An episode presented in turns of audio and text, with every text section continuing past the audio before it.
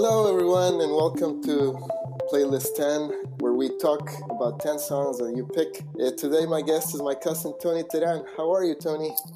Hi, Diego. I'm doing well. Thank you. We're here talking about New Order, especially because we wanted to see them in October at the Hollywood Bowl, but their concert got uh, canceled.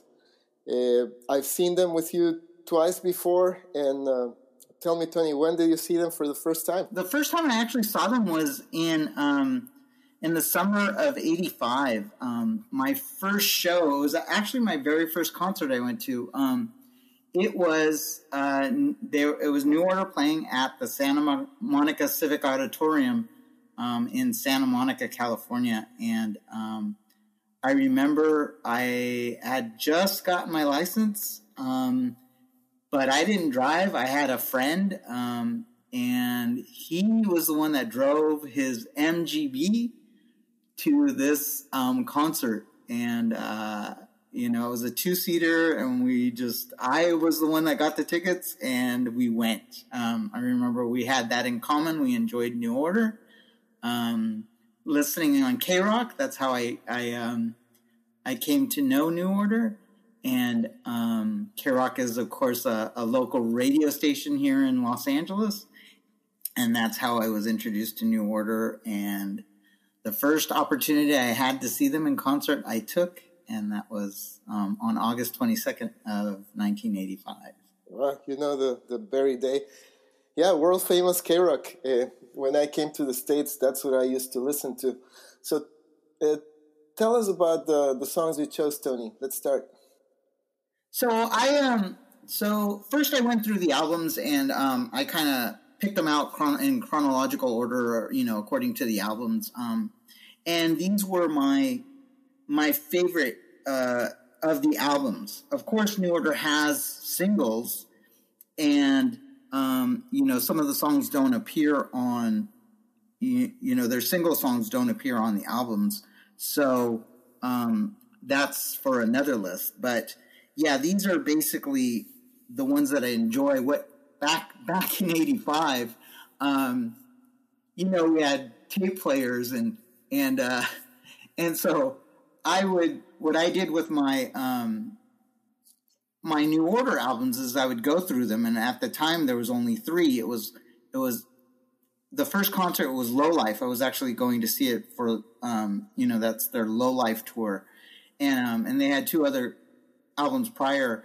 And I went through those albums and I made uh, a tape that was 90 minutes. It's 45 minutes on each side, and um, I kind of you know made a like a playlist um, of the songs and just put them in in the order that you know that I thought um, was you know that sounded well or that you know. And I remember driving my car just to these songs and the way they you know they made me feel and and I know certain songs would make me drive faster, other songs would I would enjoy if I would go to the mountains and drive through mountain passes and things of that sort. So, um, so definitely when you know when I'm driving in mountain ranges and things like that, I, I you know that definitely comes to mind. New Order does come to mind, and some of these songs do come to mind. Yes, and I think uh, you gave me one of those tapes uh, I don't know if it was in the summer that I came to visit you guys in the US or through somebody who went to Ecuador. But I remember playing that tape over and over. One time we were in, in Valencia with our cousins, with Toño and Miguelo. Mm-hmm. And uh, we used to drive a lot through the through the jungle, you know. So I remember playing that, that tape of yours over and over and over. So a lot of the songs you know, I remember from that tape in the '80s. So yeah, and some of these earlier songs are actually yeah those those you know those driving songs that that you know appeared on my my tape playlist. So and uh, from uh, from their first album, you you chose two songs. You have "Chosen Time" and "Doubts Even Here." So tell me about those two songs. "Chosen Time" and "Doubts Even Here." So "Doubts Even Here," especially. Um, just the way it made it it made me feel that was one of those songs that actually would I would enjoy driving through mountain passes and, and just the way me it, it made me feel. Now the the first album, of course, was you know, still pretty early um, after their Joy Division, after after you know Ian Curtis, that whole situation. So they still had that. They still had that, you know, kind of Joy Division kind of sound. You know, I was I was listening to them. I first listened to them probably in '84.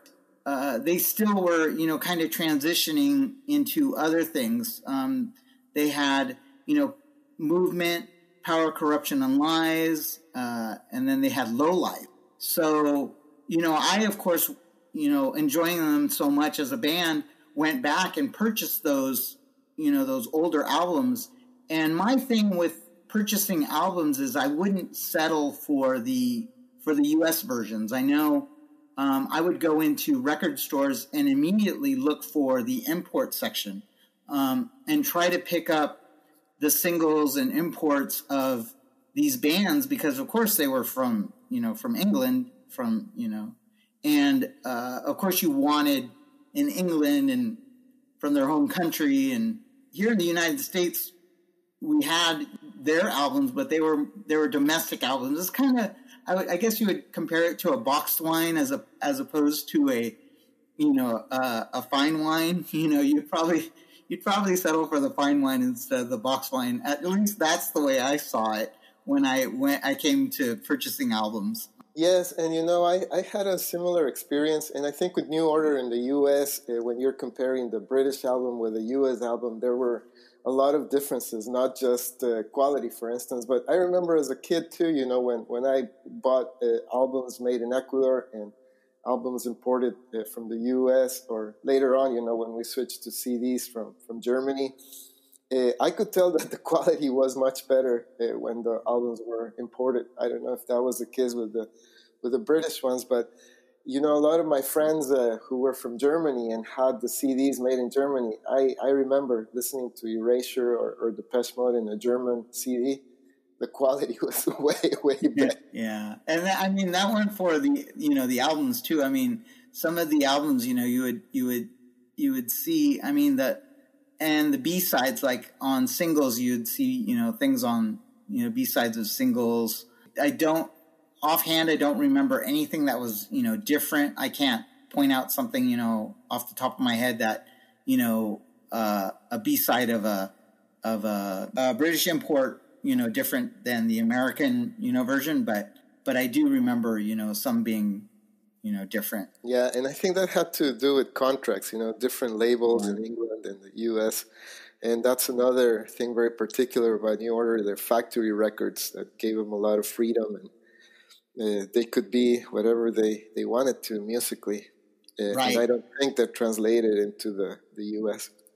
No, right. Yeah. U.S. was, I know the, the companies were definitely more controlling of their artists. So yes, they, and, and, you know, as that was definitely an advantage that New Order had. So they weren't limited in their, in their art or in their creativity as far as that goes. When you listen to them, you pay attention to their lyrics, or or you go with the music. Both. Uh, it depends on the song. So so my favorite song from New Order is is Perfect Kiss, but the 12 inch version. There there is actually other versions of it too. There's the B side version, which I enjoy a lot too. Um, those lyrics, you know, um, I do, you know, those lyrics do mean something to me. You know, not quite exactly the song does, but it they bring out, you know, certain things in, you know, in life that I, you know, that you kind of parallel with with the uh, you know, with the song as well as other songs that, you know, New Order has. You you kind of parallel your life experiences with theirs or with the lyrics, I should say. So yes, um but then there is the way the song sounds and and and the feelings that it brings out. So I would say both. That's a very good question. But it, uh, you know, certain songs bring out, you know, feelings because of the way it sounds, and others because of the lyrics. Yes, in my case, you know, when I started listening to them, when I started listening to to your tapes in Ecuador, I didn't understand much of their song, their, their lyrics, you know. So I, I really went with the music, and to me, their music still is uh, what makes them great. You know, melodically, I think it's one of the strongest bands that consistently has been putting out hits, and we're talking from the 80s and maybe even late 70s if you include uh, Joy Division. So uh, your silent face that's that's a song that you know I've heard uh, there's people who say when I when I die I wanna I wanna hear that song at my funeral.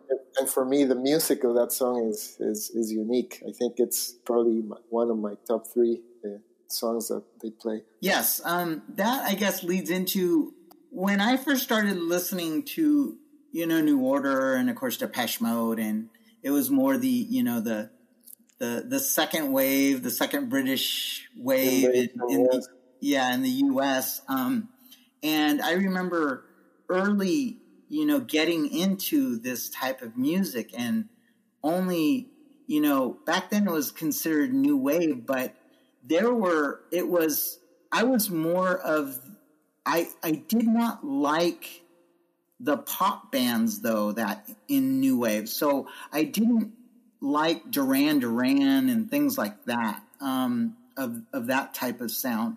To me, it was, you know, New Order and Depeche Mode and, and what now they consider as post punk. Um, and even some consider goth, you know, such as, you know, uh, but for me, I don't know. I never had that that experience with um, with New Order, um, just because of their concerts. When I would go to their concerts, you know, Bernard Sumners and would come out in shorts and like uh, and like a polo shirt or or something, just really relaxed, just to play.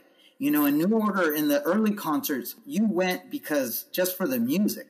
There were no like this my first concert seeing um, New Order, they they just came out and played. That's all they did. They played the music, and that's all it was. Um, I don't.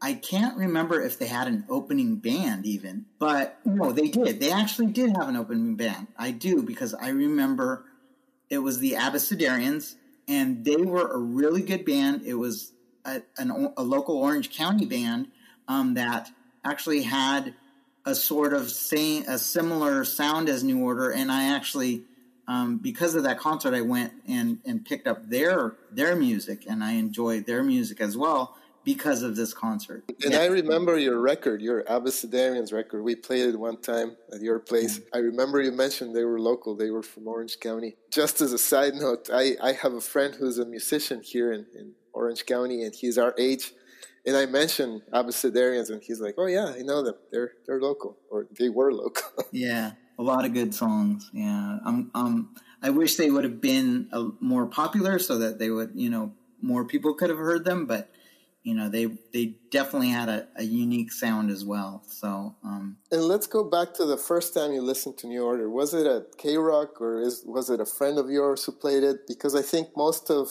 people who grew up in, in Southern California they got introduced to, to bands like New Order or, as you mentioned, Depeche Mode via KROQ. I was introduced to Depeche Mode from my my friend, the one that actually drove to um, my first New Order concert, my, my first concert. And he introduced me to Depeche Mode. But listening to KROQ, um, you know, because you would you would hear Depeche Mode on KROQ, and um, you know, New Order uh, would would be you know they would play New Order as well, and that's how I came to know New Order was actually because of KROQ. So and a lot of other bands as well. But yeah, my my top two bands would be Depeche Mode and New Order, and they they have been for a long time, ever since I can remember, ever since you know '84 roughly. So yeah, when I first started listening to KROQ. And did you ever like uh, Joy Division? Were you ever a fan? Um, I was, but I really didn't dive into Joy Division just because of New Order. So I really never took the time. I only took the time to to experience, you know, New Order and the band they were. I never went back to their roots um, with Joy Division or anything of that sort. But I do enjoy Joy Division. I mean, I, I, I do remember hearing their songs also in KROQ, but I never, you know, at, at that time, I was more of a I was I I felt I would be betraying them as New Order, listening to Joy Division, if that makes any sense. Um, I don't know. I guess I was more of a New Order purist. Um, now, you know, being being have a, having a little more wisdom, you know, of course, you you you do wonder where you know people's roots or why. You know, I mean, you wonder why, and that of course the why comes from where they where they have been and, and what they have experienced. So exactly, and that's the way I see it. Uh, I remember you recommended that film, Twenty Four Hour Party People, and and that makes a lot of sense because when uh, Joy Division is at at its height and they're about to tour the U.S. they're of course a band from, from Manchester. Right about uh, that time when they're gonna come to the U.S. Uh, is when Ian Curtis, their their singer, commits suicide. You know, he basically hangs himself, and that changes everything. And I'm thinking all the all the members from the old band, you know, including uh, Bernard Sumner and and Peter Hook, they're they're shocked. You know, it's like their friend or, or their colleague is has just committed suicide what do we do? You know, so they, they choose to, to pick up a new name for a band and they move on. But if you listen to them, they sound a lot like late Joy Division, the, the voice, this, the vocalist, you know, they want to emulate Ian Curtis, but of course, you know, you can't do that. So Bernard sort of uh, finds his own voice. And then the drums, you know, those dark drums that we see in the movie, how they came up with, uh, they kind of evolved to so it's very interesting uh, story, very interesting evolution. And and in looking at your list too, you know, I see that the first uh, the first uh, selections, you know, for movement still have that dark the dark connotation of, of the death of, of, of Ian. And uh, and the the last song or however you pronounce it that's basically a long tribute to, to Ian Curtis the way I see it. And it's it's long. It's a 12 minute song that basically, you know, it's it's become popular in, in other media. You know, when when I was playing the playlist, uh, Meg listened to it and was like, "Oh, that's from Pretty in Pink," and that's a sad part of the movie. So you know, universally that's sad. Or when you watch uh, Stranger Things, you know, a, a, favorite of my of my kids, especially my son, you have the song in, in the sad parts of the of the show. So it's it's very impactful in a way, but you know, with with with a lot of reason. Right. Yes, it does. I mean, particular song does bring out a lot of emotion and feeling, and and and those that is one of those songs where instrumental. You do it, it's it's the way it makes you feel, and that's what that's why I like that song. It's it's weird because you know New Order you know started started more dark. You know they they definitely started dark, and then they um, they progressed into more a little more less dark or happier, you know, kind of music. Depeche Mode, the other band that I, I did enjoy, um, they started out, you know, happier and progressed towards, you know, dark. So those two bands that I enjoyed, you know, one filled, you know, the the more happier mood and then whereas New Order filled more like the the the opposite mood in my in my music palette at the time. And it, it was i you know i find it strange that that they both kind of flip-flopped their their moods of the you know the music or the the way the music sounded. But yes um definitely they they do sound darker with their earlier songs than you know than their their songs now and I think it also has to do with what you were mentioning before their post punk origin. Uh, I, I, had the fortune of reading uh, Ian's uh, Bernard's biography, and he says that as a kid, all he wanted to do is play play punk, you know, because that's what he grew up with. As, as yeah. and also Hooky Peter Hook also wanted to, to play punk. Uh, it's it's interesting that that you contrast, you know, Depeche Mode and, and New Order because I I haven't really followed that mood change in, in Depeche Mode, but I can see that New Order, you know, when they came to the US and they started touring, they got uh, exposed to, say, the club scene in New York City and disco. And uh, that became an element of their, their music. You know, when we listen to, to some of their other instrumental songs, like, uh, of course, uh, Blue Monday, you're, you're gonna think, okay, you know, that's that's part of disco. Or even in their latest uh, album, you have some disco element. I remember playing it with some high schoolers, and, and they're like, "Oh, you like disco?" I go, "I go, no, I don't like disco, but I like New Order." right, right. Yeah, um, yeah. Disco, of course, yeah, was definitely the '70s. '70s, of course, was, and then there was, you know, the transition going from the '70s, you know, even like late '70s. Um, you had Earth, Wind, and Fire and things like that, and there was still being, you know, some good disco uh, music being put out, and but um, you know, there was that transition that was going on where it was basically you know now the second wave of you know the the, the british you know second wave that coming in in music. And um that transition. And there's i mean there still were um 80s disco songs being played. And you're right um you know like confusion um for example that that to me has a, a blend of New Order and disco with it. So you definitely, and it, it's apparent. I mean, even in their video, you know, that you could see them, you know, how they, they, it's at a club. Yeah, that was, you could definitely experience. And I, and the funny thing about it was that New Order to me was never a, a dance group. Um, like, I wouldn't put on New Order to to dance to. To me, New Order was, um, it was, you know, how am I feeling? Oh, you know, like it's it's more. I would put it on like on the radio. I couldn't dance. Sorry, on in the car. I couldn't dance in the car. So it was more like when I couldn't do that. Um, so it was more about how how the the songs and the music made me feel. To you know, dancing. It was you know, a whole other genre. Like I, I kept them so separate. As you say, there is the, that mesh. You know, there is a you know a mesh with um with the two. In for example, in like you say, Blue Monday. I to me, in my opinion, I don't think it's so much um, in Blue Monday. I think it's confusion is definitely you could definitely see it in confusion. And those funny and funny about that is, um, you know, right? Blue Monday was was uh, was a single, so and they also have the 12 inch of Confusion, which I both had. I remember um, purchasing those both as singles. At least I definitely I know about Blue Monday because I, I had that unique album cover of or sleeve of um, of Blue Monday, the disc, the floppy disc. And that's a collector's item from from what I know. You know, you're one of the few people who still has it, although it it was the most sold 12 inch in history. And uh, ironically, they they lost money with it because of the sleeve. It's such a beautiful sleeve. Uh, you got to show me sometime. But can you describe it, Tony? What's what's in the sleeve of, of Blue Monday?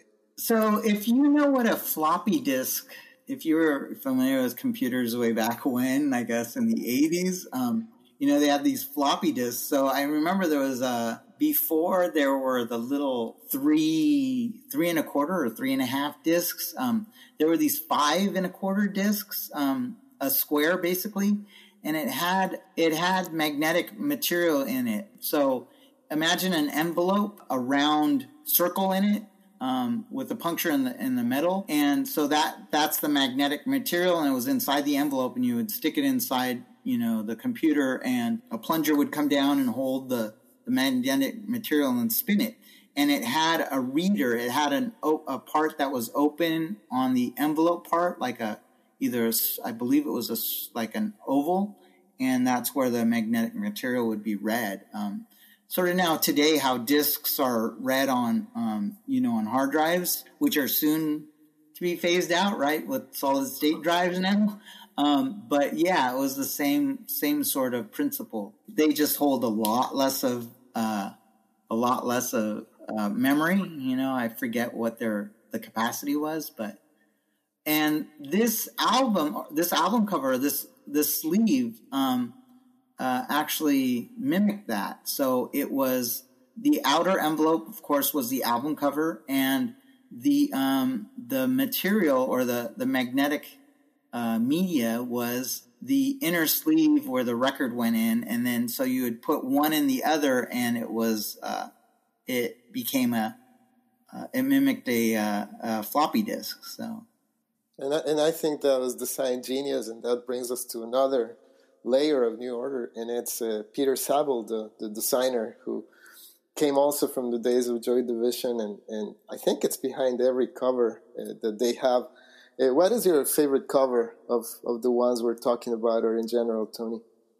Oh man, that's a good question, and that's something I haven't thought about. Um, because they are even the singles. You know, there's the there's the albums, there's the singles, and um, even the CDs.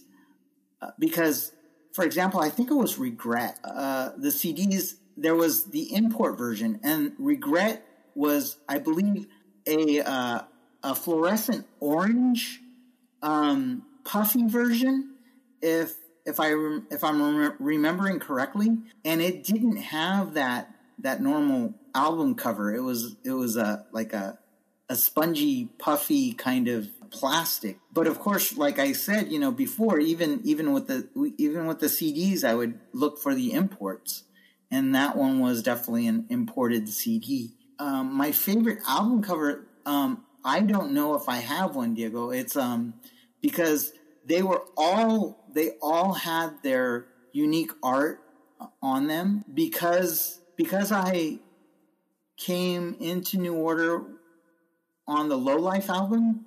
Um, I appreciated Low Life because of the the import had the import was the same the the album cover was the same as the American version. It had the same picture on there, but the import I remember had this this rice paper kind of wrap around it, um, kind of like a, a, a strip that wrapped around the um, the album, and I remember I appreciated that.